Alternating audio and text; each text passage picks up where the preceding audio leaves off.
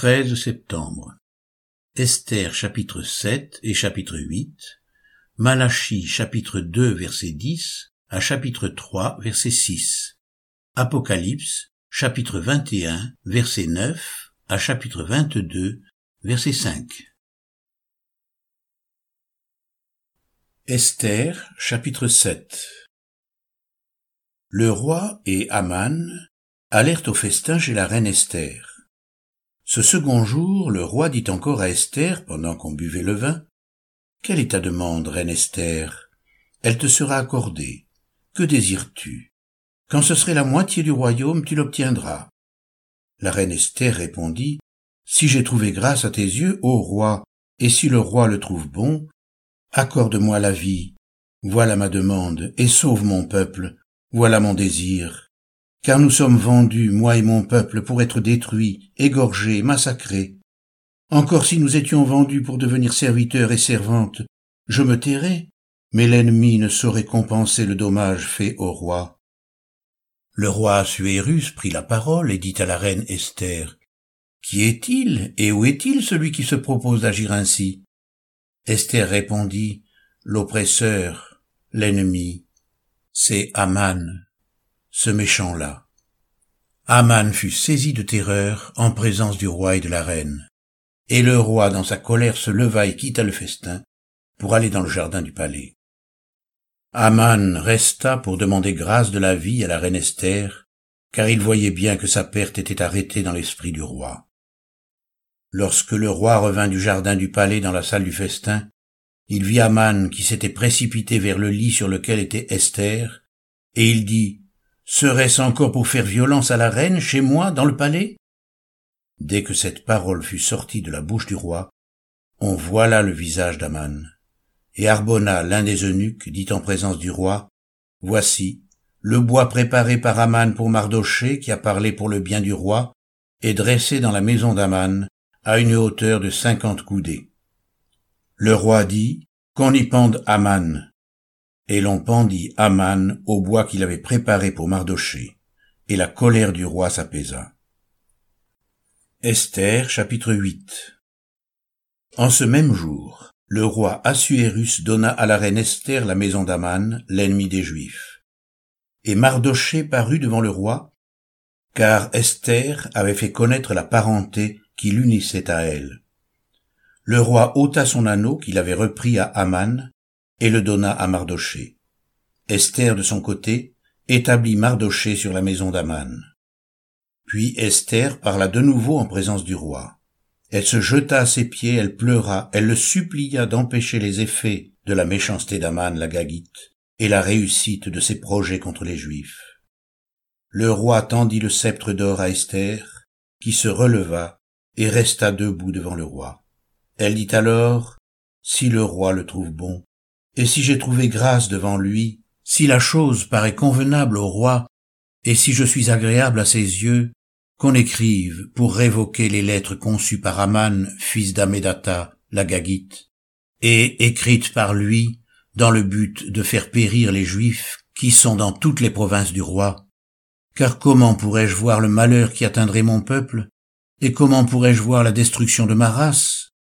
Le roi Assuérus dit à la reine Esther et aux Juifs Mardoché, Voici, j'ai donné à Esther la maison d'Aman, et il a été pendu au bois pour avoir étendu la main contre les Juifs. Écrivez donc en faveur des Juifs comme il vous plaira, au nom du roi, et scellez avec l'anneau du roi, car une lettre écrite au nom du roi et scellée avec l'anneau du roi ne peut être révoquée.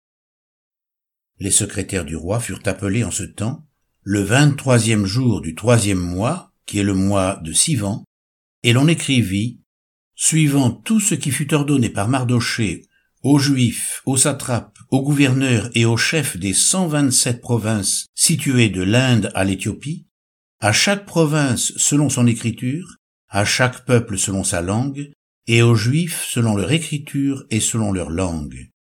On écrivit au nom du roi Assuérus, et l'on scella avec l'anneau du roi. On envoya les lettres par des courriers ayant pour monture des chevaux et des mulets nés de juments. Par ces lettres, le roi donnait aux Juifs, en quelque ville qu'ils soient, la permission de se rassembler et de défendre leur vie, de détruire, de tuer et de faire périr, avec leurs petits-enfants et leurs femmes, tous ceux de chaque peuple et de chaque province qui prendraient les armes pour les attaquer, et de livrer leurs biens au pillage, et cela en un seul jour, dans toutes les provinces du roi Assuérus, le treizième du douzième mois, qui est le mois d'Adar. Ces lettres renfermaient une copie de l'édit qui devait être publiée dans chaque province, et informaient tous les peuples que les Juifs se tiendraient prêts pour ce jour-là à se venger de leurs ennemis. Les courriers, montés sur des chevaux et des mulets, partirent aussitôt et en toute hâte, d'après l'ordre du roi. L'édit fut aussi publié dans Suse, la capitale. Mardoché sortit de chez le roi, avec un vêtement royal bleu et blanc, une grande couronne d'or, et un manteau de bissu et de pourpre. La ville de Suse poussait des cris et se réjouissait. Il n'y avait pour les Juifs que bonheur et joie, allégresse et gloire. Dans chaque province et dans chaque ville, partout où arrivait l'ordre du roi et son édit, il y eut parmi les Juifs de la joie et de l'allégresse, des festins et des fêtes, et beaucoup de gens d'entre les peuples du pays se firent juifs, car la crainte des Juifs les avait saisis.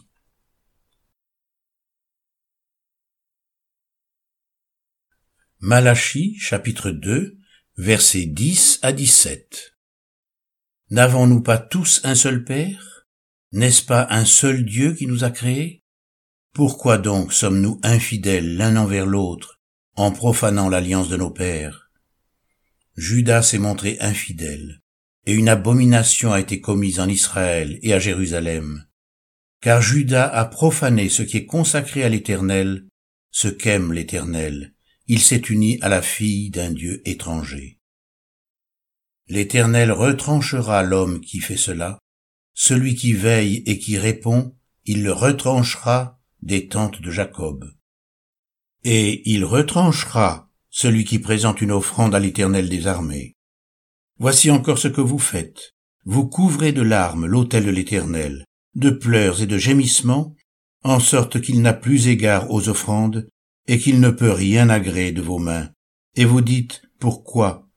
Parce que l'Éternel a été témoin entre toi et la femme de ta jeunesse, à laquelle tu es infidèle, bien qu'elle soit ta compagne et la femme de ton alliance. Nul n'a fait cela avec un reste de bon sens, un seul l'a fait. Et pourquoi? Parce qu'il cherchait la postérité que Dieu lui avait promise. Prenez donc garde dans votre esprit et qu'aucun ne soit infidèle à la femme de sa jeunesse. Car je hais la répudiation, dit l'Éternel, le Dieu d'Israël. Et celui qui couvre de violence son vêtement, dit l'Éternel des armées. Prenez donc garde en votre esprit, et ne soyez pas infidèles. Vous fatiguez l'Éternel par vos paroles, et vous dites, En quoi l'avons-nous fatigué? C'est en disant, Quiconque fait le mal est bon aux yeux de l'Éternel, et c'est en lui qu'il prend plaisir. Ou bien, où est le Dieu de la justice? Malachie chapitre 3 versets 1 à 6 Voici, j'enverrai mon messager, il préparera le chemin devant moi, et soudain entrera dans son temple le Seigneur que vous cherchez. Et le messager de l'alliance que vous désirez, voici, il vient, dit l'Éternel des armées.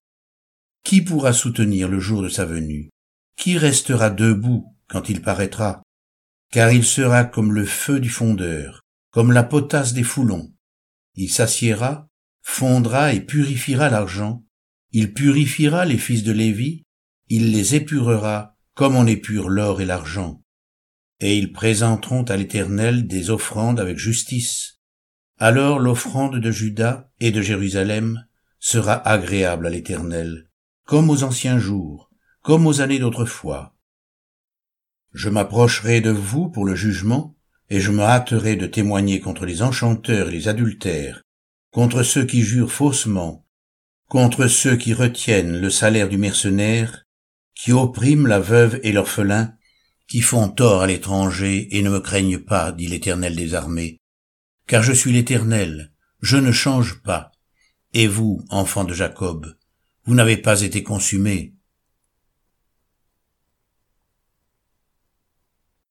Apocalypse chapitre 21 versets 9 à 27 Puis un des sept anges qui tenait les sept coupes remplies des sept derniers fléaux vint, et il m'adressa la parole en disant, Viens, je te montrerai l'épouse, la femme de l'agneau. Il me transporta en esprit sur une grande et haute montagne, et il me montra la ville sainte, Jérusalem, qui descendait du ciel d'auprès de Dieu, ayant la gloire de Dieu. Son éclat était semblable à celui d'une pierre très précieuse, d'une pierre de jaspe, transparente comme du cristal. Elle avait une grande et haute muraille. Elle avait douze portes et aux portes douze anges, et des noms écrits, ceux des douze tribus des fils d'Israël. À l'Orient trois portes, au nord trois portes, au midi trois portes, et à l'Occident trois portes. La muraille de la ville avait douze fondements, et sur eux les douze noms des douze apôtres de l'agneau. Celui qui me parlait avait pour mesure un roseau d'or, afin de mesurer la ville, ses portes et sa muraille. La ville avait la forme d'un carré, et sa longueur était égale à sa largeur. Il mesura la ville avec le roseau, et trouva douze mille stades. La longueur, la largeur et la hauteur en étaient égales. Il mesura la muraille et trouva cent quarante-quatre coudées, mesure d'homme, qui était celle de l'ange. La muraille était construite en jaspe, et la ville était d'or pur, semblable à du verre pur. Les fondements de la muraille de la ville étaient ornés de pierres précieuses de toute espèce. Le premier fondement était de jaspe, le second de saphir, le troisième de calcédoine, le quatrième d'émeraude, le cinquième de sardonyx, le sixième de sardoine, le septième de chrysolite, le huitième de béryl, le neuvième de topaze, le dixième de chrysoprase, le onzième d'hyacinthe, le douzième d'améthyste. Les douze portes étaient douze perles, chaque porte était d'une seule perle.